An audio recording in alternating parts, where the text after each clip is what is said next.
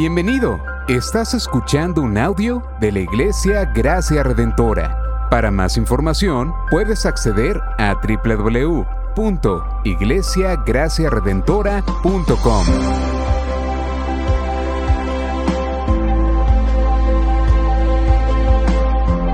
En la exposición de la palabra, el pastor Xavier Torrado.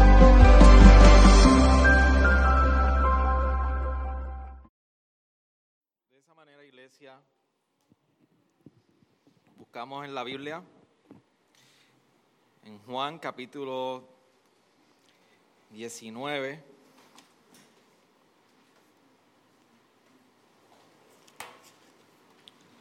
Gracias al Señor por un tiempo tan hermoso de adoración. Escuchar la palabra también es una disciplina en adoración. Por eso nuestra adoración al Señor no ha culminado. Y ahora nos acercamos a su santa y poderosa palabra.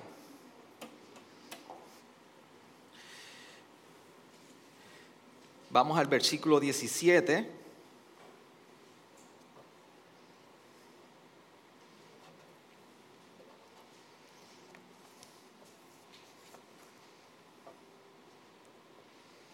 Y vamos a leer hasta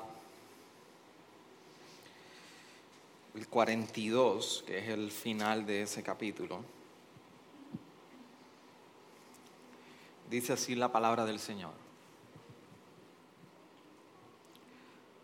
Tomando pues a Jesús, y él salió cargando, tomaron pues a Jesús y él salió cargando su cruz al sitio llamado el lugar de la calavera, que en hebreo dice Gólgota, donde lo crucificaron y con él a otros dos, uno a cada lado, y Jesús en medio. Pilatos también escribió un letrero y le puso sobre la cruz y estaba escrito Jesús, el Nazareno, el rey de los judíos. Entonces muchos judíos leyeron esta inscripción porque el lugar donde Jesús fue crucificado quedaba cerca de la ciudad y estaba escrita en hebreo, en latín y en griego. Por eso los principales sacerdotes de los judíos decían a Pilato, no escribas el rey de los judíos, sino que él dijo, yo soy rey de los judíos. Pilato respondió, lo que he escrito, he escrito. Entonces los soldados, cuando crucificaron a Jesús, tomaron sus vestidos e hicieron cuatro partes, una parte para cada soldado. Y tomaron también la túnica, y la túnica era sin costura, tejida en una sola pieza. Por tanto, se dijeron unos a otros, no la rompamos, sino echemos suerte sobre ella para ver de quién será, para que se cumpliera la escritura. Repartieron entre sí mis vestidos y sobre mi ropa echaron suertes. Por eso los soldados hicieron esto. Y junto a la cruz de Jesús estaban su madre y la hermana de su madre, María, la mujer de Cleofas, y María Magdalena. Y cuando Jesús vio a su madre y al discípulo a quien él amaba, que estaba allí cerca, dijo a su madre, mujer, ahí está tu hijo. Después dijo al discípulo, ahí está tu madre. Y desde aquella hora el discípulo la recibió en su propia casa. Después de esto, sabiendo Jesús que todo ya se había consumado, para que se cumpliera la escritura, dijo, tengo sed. Había allí una vasija llena de vinagre. Colocaron pues una esponja empapada de vinagre en una rama de hisopo y le acercaron a la boca. Entonces Jesús, cuando hubo tomado el vinagre, dijo, consumado es.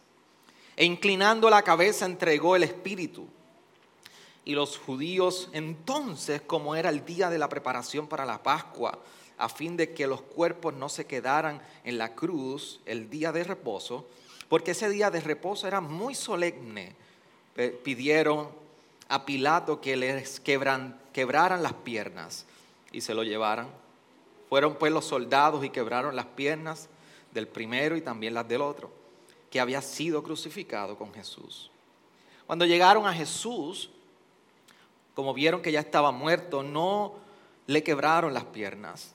Pero uno de los soldados le traspasó el costado con una lanza y al momento salió sangre y agua. Y el que, lo el que lo ha visto ha dado testimonio, su testimonio es verdadero. Y el que sabe que dice la verdad, porque ustedes también, para que ustedes también crean. Porque esto sucedió para que se cumpliera la escritura. No será quebrado hueso suyo. Y también otra escritura dice, mirarán aquel que traspasaron. Después de estas cosas, José de Arimatea, que era discípulo de Jesús, aunque en secreto por miedo a los judíos, pidió permiso a Pilato para llevarse el cuerpo de Jesús. Y Pilato concedió el permiso. Entonces José vino y se llevó el cuerpo de Jesús. Y Nicodemo, el que antes había venido a Jesús de noche, vino también trayendo una mezcla de mirra y aloe, como de 33 kilos. Entonces tomaron el cuerpo de Jesús y lo envolvieron en telas de lino con las especies aromáticas, como es de costumbre sepultar entre los judíos. En el lugar donde fue crucificado había un huerto y en el huerto un sepulcro nuevo en el cual todavía no habían sepultado a nadie. Por tanto, por causa del día de la preparación de los judíos, como el sepulcro estaba cerca, pusieron allí a Jesús. ¿Qué tal si oramos y damos gracias al Señor por su palabra? Señor, venimos delante de ti ante la fuerza más poderosa de todo este universo, que es tu palabra. Cuando tu palabra es proclamada, los muertos tienen vida. Y cuando tu palabra es proclamada, nuestra sequedad es reemplazada por ríos de agua viva. Cuando tu palabra es proclamada y nos exponemos delante de tu palabra, no solamente hay sabiduría y consejo divino para nuestros días, sino que somos reorientados a poder vivir a la luz del Evangelio y del llamado que Jesucristo hace a nosotros. Cuando, cuando venimos a tu palabra no solamente encontramos vida, sino que encontramos la muerte de nuestro orgullo y nuestro egocentrismo para entregarnos por completo a la transformación que trae el Evangelio. Cuando, cuando tu palabra, Señor, es proclamada y nos exponemos a ella, no hay resistencia en nuestro ser que se pueda interponer entre tu llamado tu palabra, tu plan de redención y la respuesta que ello demanda. Por eso hoy nosotros creemos que mientras proclamamos tu palabra, esta es la única fuerza que es capaz de quitar toda sordera, quitar toda venda de ojos y poder comenzar a mirar la realidad y a contemplar la majestad de Cristo alto y exaltado en nosotros, Señor. En tu nombre oramos. Amén, amén, amén. ¿Te puedes sentar, iglesia?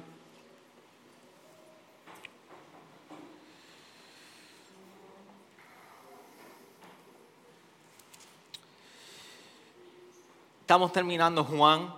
Algunos dirán, por fin. Esto está durando casi como el COVID. Pero esta es su palabra y seguiremos siempre predicando su palabra. Así que es un regocijo poder continuar en Juan.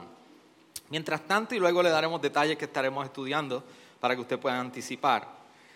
Eh, si hay un momento clímax eh, eh, que uno espera con, toda anticipación, en alguna historia, en alguna ah, película, en alguna narrativa, en el caso del Evangelio de Juan, este es uno de los momentos que más hemos anticipado y que el mismo Jesús ha establecido con anticipación. De hecho, vamos a hacer algo, permítanme hacer algo como, no sé si ustedes vieron Back to the Future, la película. Vamos al futuro para regresar para atrás. Permítanme hacer algo hoy. Déjame ir un poquito mucho más adelante de lo que leímos para comenzar a entender qué está pasando aquí. Pablo escribió en un momento dado en Primera de Corintios comenzando su carta, en el capítulo 1 y versículo 18 lo siguiente. Porque la palabra de la cruz es necedad para los que se pierden, pero para nosotros los salvos es poder de Dios. Cuando Pablo escribe, la palabra de la cruz es necedad para los que se pierden, pero para nosotros los salvos es poder de Dios. Y Pablo está estableciendo lo que pareciera una paradoja. Para unos la cruz tiene sentido, pero para otros parece que este asunto es de necedad. Pablo no está apelando a la falta de capacidad intelectual para entender el mensaje de la cruz o la palabra de la cruz. Pablo está abordando el problema que representaba tan solo el expresar la cruz. Había un problema en este tiempo y en este contexto cuando se expresaba y se mostraba la cruz. Hoy, la cruz es parte de nuestro ornamento en nuestras casas. Hoy la cruz para nosotros pareciera que es, lo más hermoso que puede decorar una pared, que pudiera añadirse como, como, como, como un collar, o una prenda, una pulsera con alguna muestra de cruz, o un tatuaje. Y aquí va el pastor a decir que ahora eso es pecado. No, no se asuste, no esconda su, su, No estoy diciendo eso. Es que la manera en que tú y yo miramos hoy la cruz es muy distinta en cómo se miraba en esta época. A eso es lo que está apelando Pablo. Porque déme decirle, cuando, cuando nosotros miramos, y la razón por la cual Pablo está hablando que la cruz es necedad, es que la cruz era utilizada como un símbolo vulgar. De la semana pasada, ustedes escucharon de mi parte que, que la cruz era destinada, primero los romanos no crucificaban a ningún ciudadano romano, creían que no eran merecedores de, de tal vil cruz. Cicerón, uno de los filósofos de la época, después de varios siglos de Jesús, designaba, decía que la cruz era el castigo más cruel que podía existir. La cruz estaba reservada para traidores, desertores y algún tipo de ladrón o de asunto que, que era de muchísimo peso. La cruz era una palabra que solamente estaba en la boca de los que estaban presos, ladrones, y las prostitutas. y todo tipo de de frase vulgar que usted se pueda imaginar para usted desearle la muerte a una persona, cuando alguien mencionaba la cruz hacia una persona, eso es lo que representaba. Crucifíquenlo. La cruz era vulgar porque estaba destinada para esclavos, prostitutas. De hecho, quienes comenzaron la crucifixión no fueron los romanos, la crucifixión lo comenzaron los persas. Y si usted no sabe dónde estaba Persa, era donde estaba, está actualmente Irán, Irak, Irán. Irán era la antigua Persa. Ellos fueron los que comenzaron con todo lo de la crucifixión y todos los demás entonces pueblos, pueblos alrededor o países comenzaron a perfeccionar. Los romanos llegaron a perfeccionar a su plenitud la crucifixión. La crucifixión era un punto donde, para que usted entienda, en ocasiones los emperadores dejaban a la suerte de los soldados para que ellos hicieran la crucifixión lo, lo, que, quisieran hacer con ella. A mucha gente la crucificaban boca abajo. A la gente la crucificaban y en ocasiones le tiraban piel de animales muertos encima, simbolizaba lo que representaban. Incluso ponían perros al alcance de los que estaban crucificados, con estas pieles de otros animales y bestias encima para que se los comieran vivos.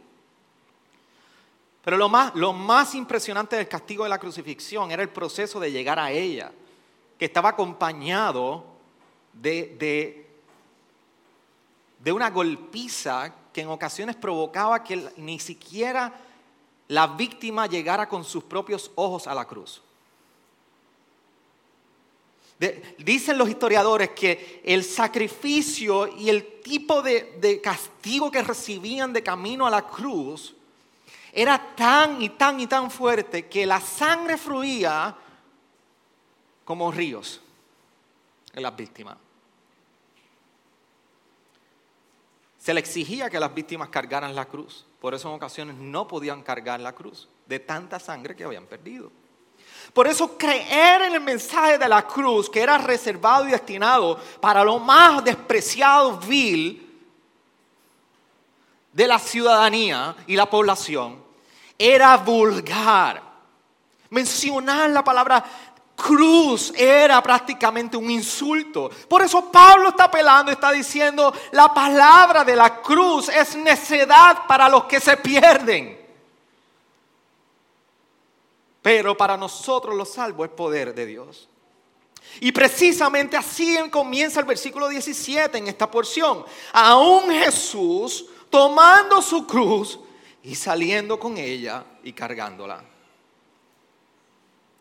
Lo interesante de la óptica de Juan, que es el único evangelio eh, que no es de los sinópticos, Mateo, Marcos, Lucas, son evangelios sinópticos, tienen la misma óptica de los sucesos que ocurrieron en el ministerio de Jesús. Juan se dirige a los, a los, que, a los, que no, a los gentiles y comienza a plasmar una imagen con un propósito. En la época había un problema se, se entiende que Juan en muchas ocasiones, por lo que escribió aquí escribió en su epístola, había una filosofía docetismo, que se llama docetismo. Negaban que Jesús realmente era Dios.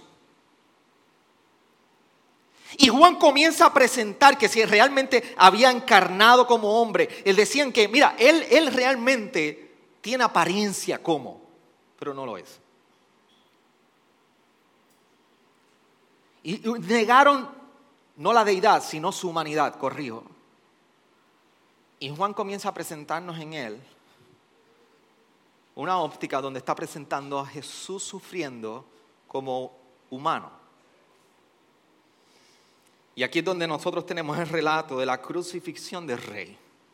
El rey rechazado la semana pasada, ahora es el rey que sería crucificado. Y yo quiero que ustedes entiendan cómo fue crucificado Jesús. Lo primero es que Jesús fue crucificado como, como un criminal. Le estaba compartiendo que los criminales eran los que debían cargar su propio instrumento de castigo. El pastíbulos era ese, ese pedazo de madera transversal que en ocasiones eran pocas las excepciones que amarraban simplemente a la víctima pero la mayoría de las ocasiones eran clavados a ellos.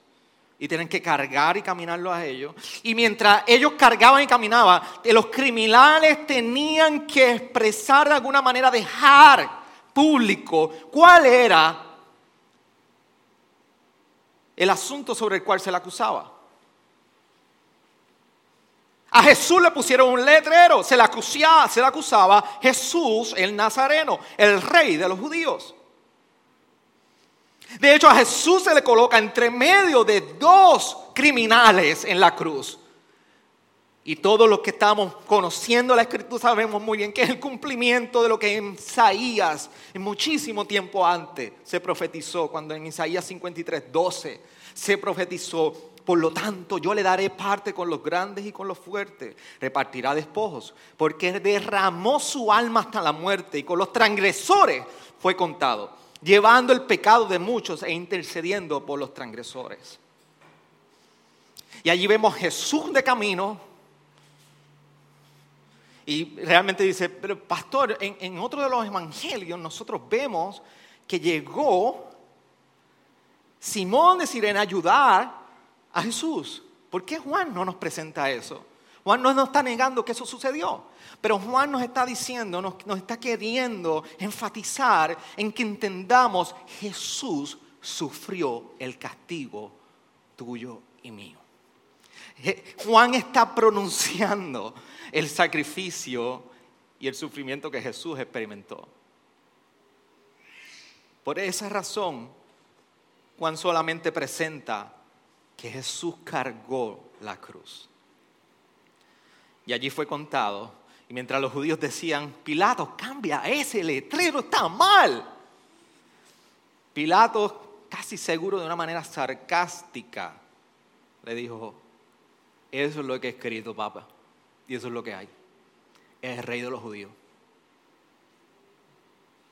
Pilato lo estaba haciendo con toda la intención. Así que fue crucificado como un criminal. Y allí tenemos esta escena de Jesús en la cruz como un criminal. Lo segundo que debemos entender es que Jesús también de este pasaje entendemos que Jesús fue crucificado como un rey. Los criminales anunciaban su delito, pero en Jesús su delito era el rey de los judíos. Jesús es nazareno. Y la realidad es que nunca vamos a poder entender el significado de esta crucifixión si nosotros no miramos a Jesús como el rey. Fue el rey. Aquellos que eh, quizás han conocido la historia de Narnia, las crónicas de Narnia, es una crónica que, que hace una representación precisamente de Jesús y el plan de redención. En un momento en particular, hay tres hermanos y ellos están huyendo se, cuenta, se encuentra un poco acorralado y el señor castor, es un animal que interactúa con humanos, hay muchos animales, le dice a Susan, Aslan, representando una figura, Dios, Jesús, dice, Aslan está en movimiento. Aslan, Aslan is on the move. Y Susan, que es una de estas niñas, le pregunta al señor Castor, pero ¿quién es Aslan? Y él le dice, Aslan, ¿por qué no lo sabes? Él es el rey, es él el señor del bosque. Y, Luis ejemplifica la, la imagen de Jesús como un rey. Y nos, confronta a nosotros hoy cuando miramos la cruz y preguntarnos a nosotros, ¿quién es, ¿quién es este rey de los judíos para nosotros?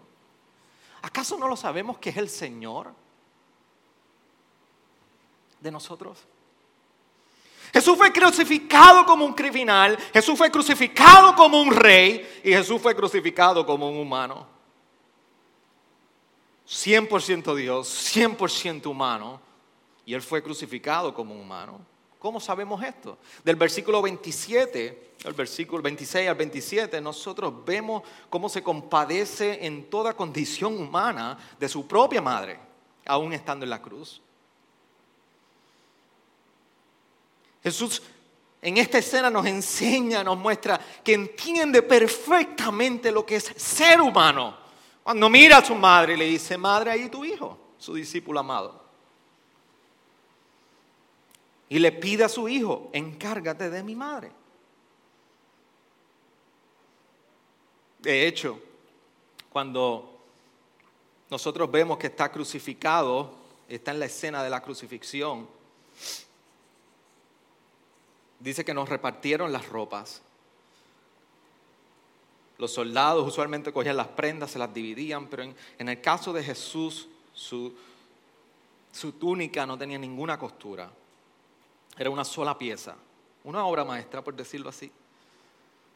Y allí no agarraron su, su ropa, haciendo un eco de lo que en Salmo 22, 18 nos dice, se reparten entre sí mis vestidos, sobre mi ropa echan suertes.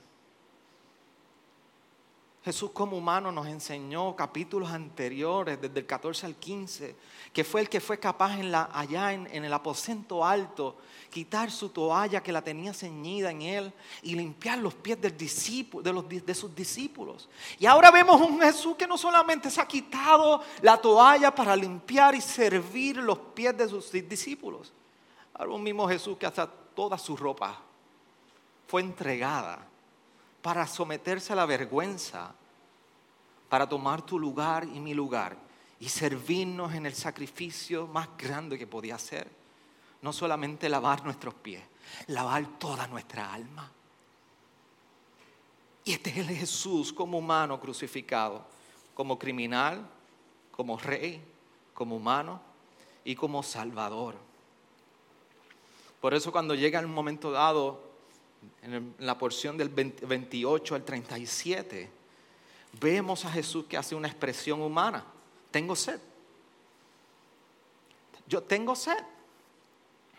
La deshidratación era parte normal de todo este proceso. No en vale tenía, estaba sediento.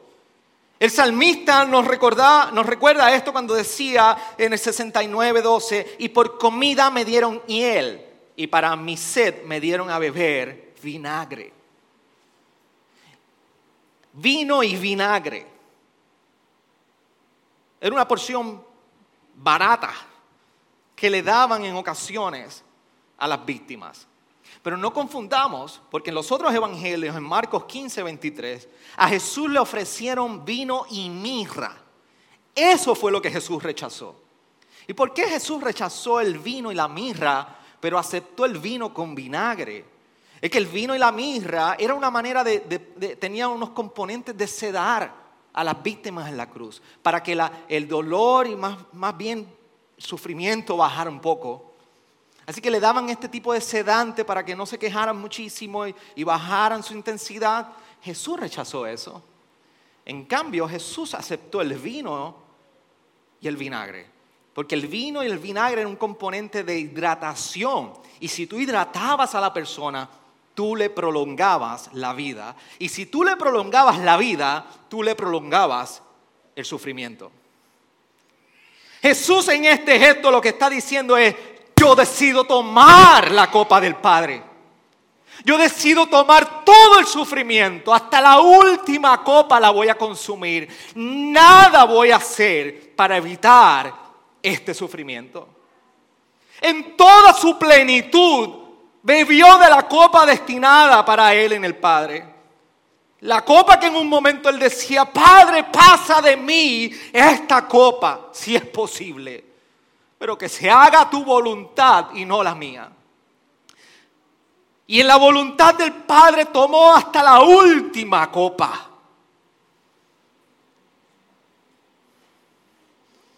Y experimentó la sed para que tú y yo entonces pudiéramos experimentar la agua que salta para vida eterna. Por eso hoy tú y yo sí podemos cantar en la cruz, en la cruz. Yo primero vi la luz y las manchas de mi alma, yo la ve. Y fue allí. Y fue allí. Y tan pronto Jesús bebe del vino y el vinagre, representando la última copa del sufrimiento, dice, consumado es.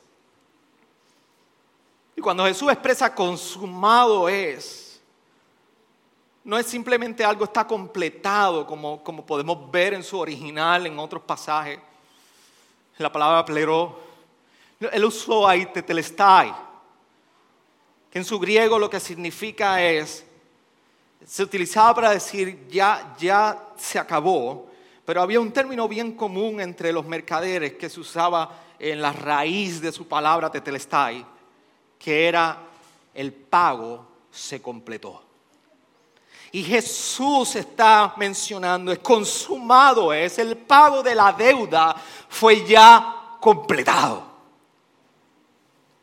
Y cuando Jesús expresa que se completó lo que hizo en la cruz, ¿qué significa? ¿Qué representa? que se completó en la cruz. Una, se, completó la respuesta a la voluntad del Padre. Por eso Jesús decía en el capítulo 4, 34 de Juan, mi comida es hacer la voluntad del que me envió y llevar a cabo su obra. Lo segundo que se completa es la revelación de Jesús del corazón del Padre. Cuando dice en Juan 17, he manifestado tu nombre a los hombres que, que, del mundo me diste. Eran tuyos y me los diste y han guardado tu palabra. Iniciando el Evangelio de Juan en el versículo 18 del capítulo 1 decía, nadie ha visto jamás a Dios, el unigénito de, el unigénito de Dios, que está en el seno del Padre. Él le ha dado a conocer. Jesús. Y una de las porciones y unas expresiones más reconocidas de Jesús que hemos escuchado es el mismo Jesús diciendo, yo soy el camino, la verdad y la vida. Nadie viene al Padre si no es por mí. Por eso no solamente Jesús completó su respuesta a la voluntad del Padre, Jesús nos reveló el corazón del Padre. Y Jesús completó la redención que el Padre había establecido para los discípulos y la humanidad. Cuando en Juan 1.29 nos recuerda el evangelista introduciendo a Jesús como el verbo diciendo en el versículo 29 del capítulo 1, al día siguiente vio a Jesús, este es Juan el Bautista, que venía hacia él y dijo, he aquí el Cordero de Dios que quita el pecado del mundo. Por eso cuando nosotros leemos la expresión consumado es en Jesús, en nosotros es un llamado a nosotros poder afirmar la suficiencia del sacrificio de Cristo para cada uno de nosotros. Y cuando digo que es el llamado a afirmar la, suficiencia de su sacrificio, no es que nosotros podemos decir, Cristo murió por mí, pero tengo que hacer esto. Tengo que hacer esto y completo lo que Jesús hizo por mí. No. Cuando es un llamado a afirmar la suficiencia del sacrificio, es que entendemos lo que el autor en Hebreos 10, 18 escribió al decir, ahora bien, donde hay perdón de estas cosas, ya no hay ofrenda por el pecado. La última gota de sangre de Jesús derramada y que cayó al suelo fue la última gota suficiente para consumar el sacrificio de salvación.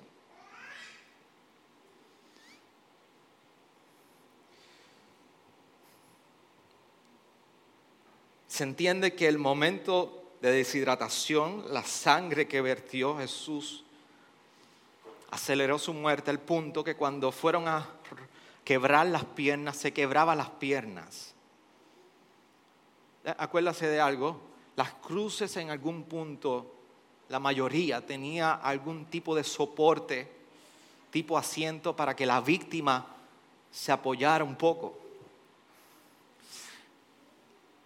Pareciera que esto ayudaba a la víctima, pero realmente los romanos perfeccionaron esto a tal punto que la intención no era que la víctima encontrara descanso, sino que prolongara su sufrimiento. Porque mientras la víctima se apoyaba cada vez más, descansaba un poco de la presión que hacía sus clavos, la caja del tórax haciendo presión sobre sus pulmones, clavado en aquella cruz, y mientras más apoyo para desgarrar menos, más espasmo en su espalda, más dolor y más prolongaba. Por eso llegaba el punto que entonces cuando se acercaba la fiesta, y ellos entendían que no debían en la fiesta de la Pascua, acuérdense, Estamos en viernes, se está aproximando la fiesta de la Pascua. Tenían que romper las piernas, quebrarlas en el área de la espinilla, para que entonces el cuerpo bajara y se apoyara por completo sobre la cruz y los clavos y la muerte se acelerara para bajar los cuerpos y no tener ningún tipo de cuerpo o de muerto colgando en el tiempo de la fiesta de la Pascua. Así que ahí, cuando llegan a donde Jesús, rompen las piernas del primero, rompen las piernas del segundo criminal, cuando llegan a Jesús, encuentran que Jesús había muerto, porque precisamente cuando dijo Tetelestai, ahí entregó su espíritu. Y dice que entonces el soldado tomó una lanza y fue en su costado para validar si estaba muerto. Y lo que parecía que era validar la muerte de Jesús fue el cumplimiento de la palabra profética del Señor. Cuando traspasaron sus costados y salió agua y sangre. Y mucha gente le pone muchísimas interpretaciones a qué fue lo que fluyó, porque salió agua y sangre. ¿Cuál es, ¿Cuál es el significado de esto alegóricamente? Lo que sí sabemos es que las palabras de, en Zacarías 12:10, cuando Dios le está hablando al pueblo sobre cómo estaba falto de necesidad de pastores o tenían la necesidad de pastores y no hallaban pastores. Allí les dice en el capítulo 12, versículo 10, y derramaré sobre la casa de David y sobre los habitantes de Jerusalén el espíritu de gracia y de súplica. Me mirarán a mí, a quien han traspasado, y se lamentarán por él, como quien se lamenta por un hijo único, y llorarán por él como se llora por un primogénito. El nuevo pacto que Jesús traería, el nuevo acuerdo entre Jesús y su pueblo, ahora estaría acompañado de una promesa de vida y de limpieza y de purificación para su pueblo, para sus escogidos. Por eso Jesús nos hace sentido cuando expresó en un momento dado, en el capítulo 7 de Juan, versículo 37 al 39, dice, en el último día, el gran día de la fiesta, Jesús puesto a pie, eh, en pie, exclamó en alta voz, si alguien tiene sed, que venga a mí y beba. El que cree en mí, como ha dicho la Escritura, de lo más profundo de su ser brotarán ríos de agua viva. Pero él decía esto del Espíritu que los que habían creído en Él habían de recibir, porque el Espíritu no había sido dado todavía, pues Jesús aún no había sido glorificado. Ahora la nueva, el nuevo pacto con Jesús, en su derramamiento de agua, de sangre que bajó en su costado, como muestra de este nuevo pacto, ahora nosotros nos hace una invitación a experimentar la vida la purificación y la limpieza de nuestra alma de todos los pecados. En una ocasión, de hace varios siglos atrás, un evangelista de nombre Alexander Wooden se encontró con un joven y era un evangelista muy conocido. Y el joven, muy entusiasmado, se acercó al evangelista y le pregunta, ¿qué debo hacer para ser salvo? A lo que Alexander le responde, ya es muy tarde, ya es muy tarde. El joven vuelve y le pregunta, ¿es tarde para ser salvo? ¿Qué tengo que hacer? A lo que el evangelista Alexander le dice, muy tarde, joven. Es muy tarde para que puedas hacer algo. Ya está hecho. Lo único que tienes que hacer y que puedes hacer es creer.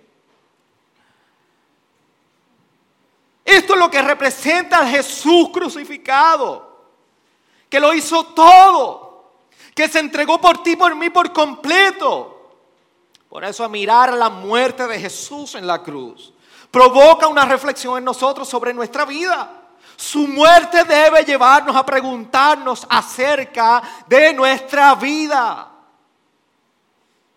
Porque en ocasiones nos acercamos a la pasión, a la crucifixión y a la muerte de Jesús con una perspectiva muy sentimental.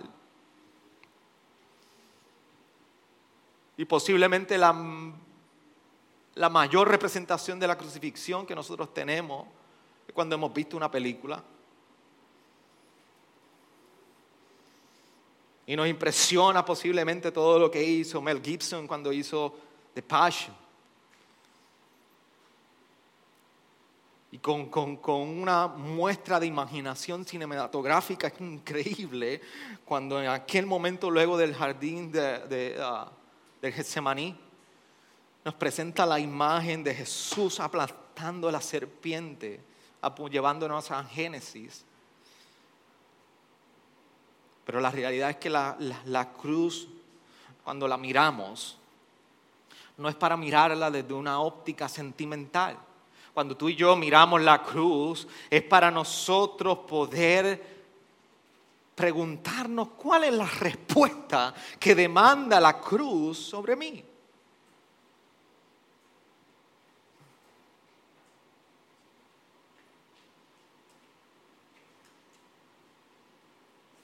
Nuestros hijos miran la crucifixión y a veces queremos taparle los ojos. Mientras le seguimos abriendo nuestros ojos a su naturaleza, que sí necesita mirar la cruz. Lloramos cuando hablamos de la cruz. Y dígamelo a mí, yo soy llorón. Si no lo cree, si es visita no, se va a dar cuenta. Pero en cuatro domingos va a darse cuenta que soy un llorón. Pero la cruz la miramos y demanda una respuesta de nosotros.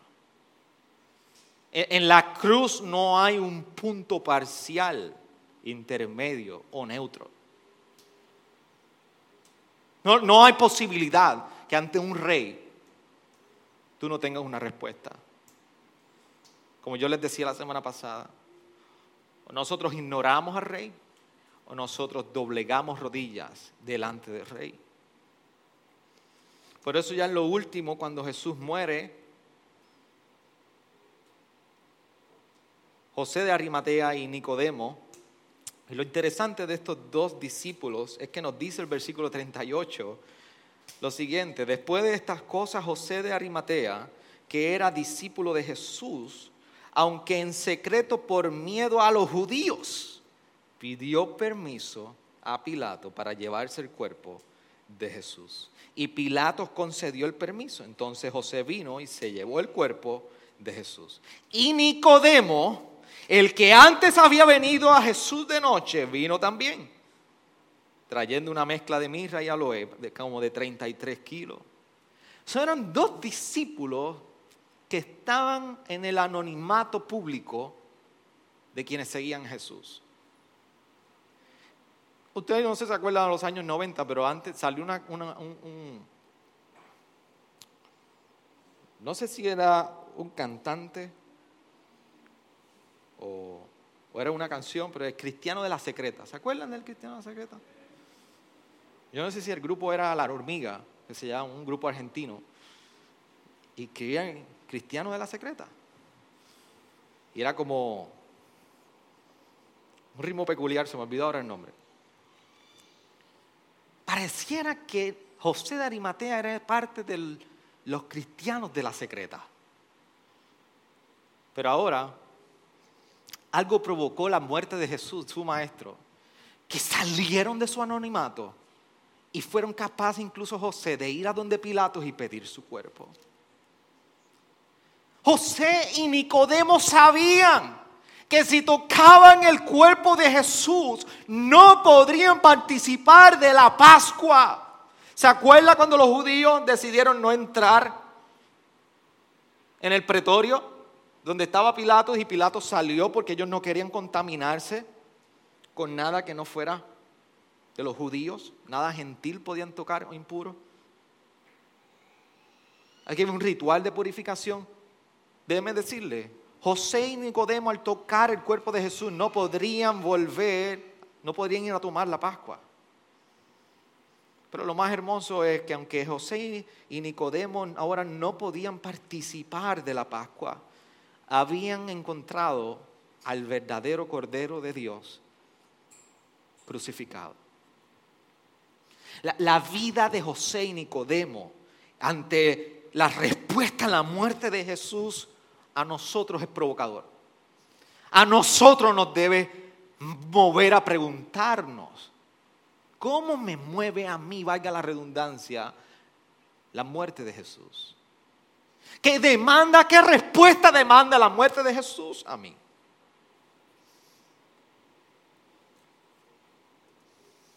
En un momento dado, más adelante en la historia de Narnia, uno de los chicos, hermano de Susan, Edmund, fue llevado prisionero por la, reina, por la, la bruja Hadis. Lo llevó prisionero. Edmund,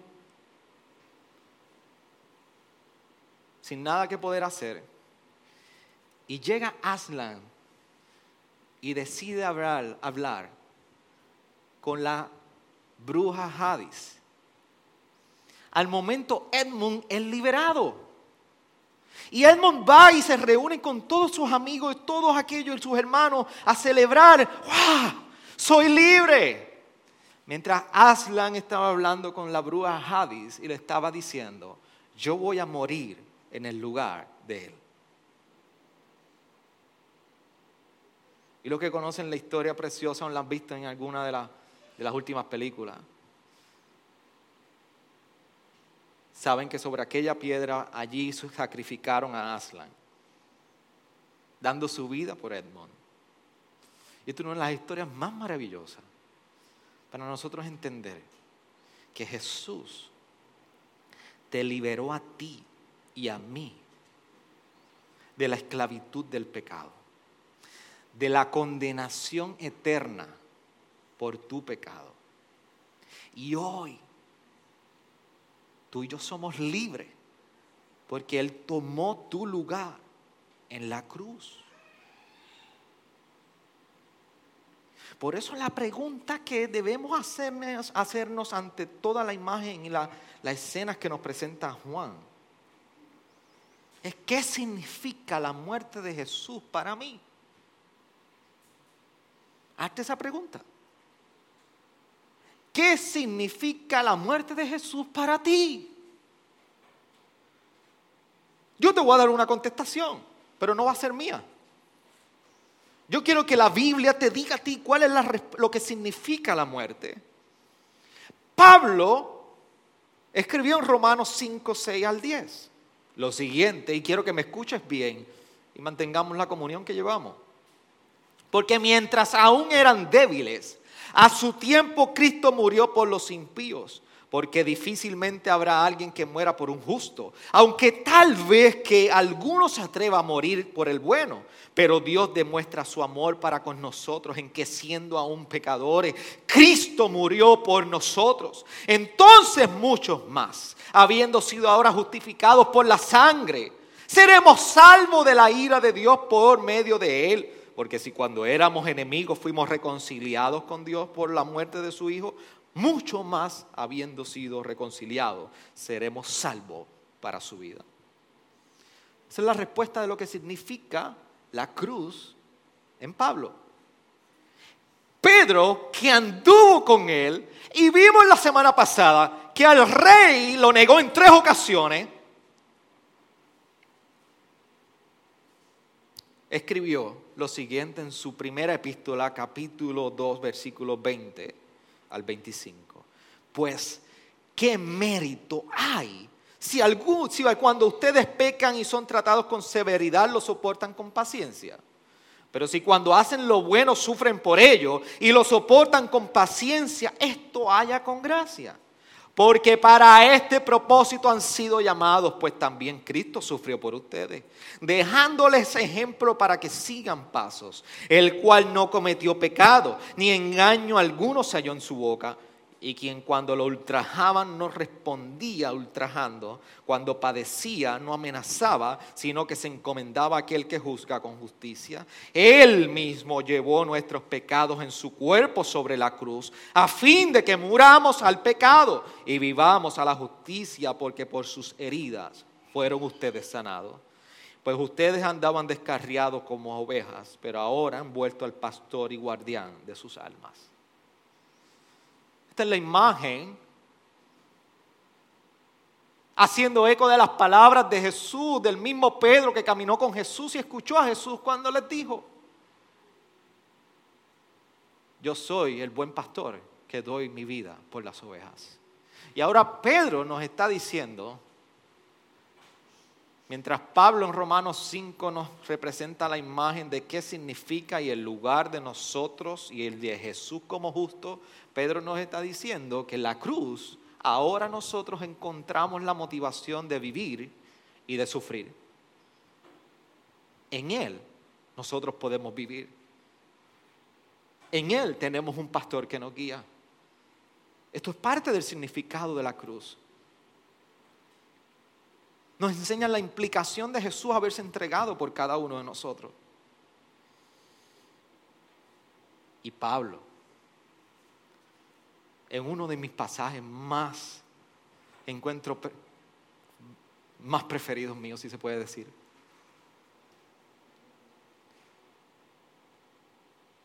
En Primera de Corintios, Segunda de Corintios 5, 14, dice, pues el amor de Cristo nos apremia, habiendo llegado a esta conclusión, que uno que murió por todos y por consiguiente todos murieron, y por todos murió para que los que viven ya no vivan para sí, sino para aquel que murió y resucitó por ellos. De manera que nosotros de ahora en adelante ya no conocemos a nadie según la carne. Ahora hemos conocido a Cristo según la carne. Sin embargo, ahora ya no lo conocemos así. De modo que si alguno está en Cristo, nueva criatura es. Las cosas viejas pasaron. Ahora han sido hechas nuevas. Y todo esto procede de Dios, quien nos reconcilió con Él mismo por medio de Cristo y nos dio el ministerio de la reconciliación. Es decir, que Dios estaba en Cristo reconciliando el mundo con Él mismo, no tomando en cuenta a los hombres sus transgresiones. Eso somos tú y yo, no tomando en cuenta tus transgresiones. Hoy tú has llegado aquí. Y de alguna manera u otra, tú has traído orgullo. De alguna manera, tú has traído infidelidad en tu vida. De alguna manera, hay algo en tu vida que solamente Dios conoce. La infidelidad en tu casa, tu esposo, tu esposa, la exposición a pornografía, tu carácter en pecado, tu rechazo en tu casa, tus inclinaciones a deseos carnales, posiblemente luchas con alguna tendencia homosexual o lesbiana. Posiblemente es la comida, posiblemente es la codicia, posiblemente es el chisme, posiblemente son muchas cosas. Pero tú estás lleno de transgresiones contra Dios y entiéndelo hoy. Y la palabra nos recuerda que Dios no ha tomado en cuenta a los hombres sus transgresiones. Y entregó a Cristo, el que fue a la cruz, murió por cada uno de tus pecados. Por eso hoy a la pregunta, ¿qué tengo que hacer para ser salvo? La palabra grita, nada, nada, consumado es. Por eso hoy tú te puedes acercar como tú estás hoy. Y venir a los pies de Cristo. Porque no habiendo tomado en cuenta a los hombres sus transgresiones, nos ha encomendado la palabra de la reconciliación. Por tanto, somos embajadores de Cristo, como si Dios rogara por miedo de nosotros, medio de nosotros. En nombre de Cristo les rogamos, reconcíliense en Dios, con Dios. Al que no conoció pecado, lo hizo pecado por nosotros para que fuéramos hechos justicia de Él, justicia de Dios en Él. Para Pablo era inconcebible que mirar a Cristo crucificado no provocara en él una respuesta por eso dice, el amor de Cristo me apremia. Y lo que representa me apremia es que me sobrecoge, me consume, me abarca. Es la expresión original. El contemplar este amor de Cristo provoca en respuesta en nosotros. No hay manera que tú no te puedas conmover al entender el amor de Cristo.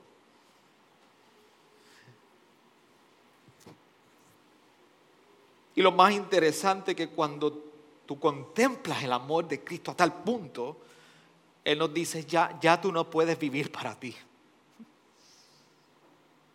Ya, ya no vivan para sí, sino para aquel que murió y resucitó por ellos. Eh, cuando el amor de Cristo nos apremia y nos consume, no hay manera que tú puedas vivir para ti. Por eso tenemos que mirar la vida que vivimos. Por eso necesitamos mirarnos hoy y preguntarnos, ¿cuál es el valor de mi vida? ¿En qué estoy gastando mi vida? ¿En qué estoy gastando mi vida? ¿Ah, tú has visto al rey? ¿Tú, has visto al rey crucificado? Tú has podido ver al rey con sus heridas y clavado en una cruz. Porque dame decirte que fueron por ti y por mí. Y mirar a la cruz nos dice, nos recuerda que tú has sido perdonado. Tú has sido libertado. Tú has sido redimido.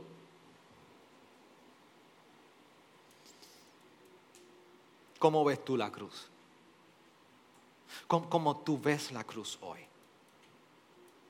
La cruz demanda una respuesta a tu condición. Consumado es ya, ya se hizo. Ahora depende de ti. ¿Cuál es tu respuesta a la cruz? ¿Puedes inclinar tu rostro ahí? Gracias por sintonizarnos. Puedes encontrarnos en las diferentes plataformas de redes sociales, como también visitarnos a www.iglesiagraciaredentora.com.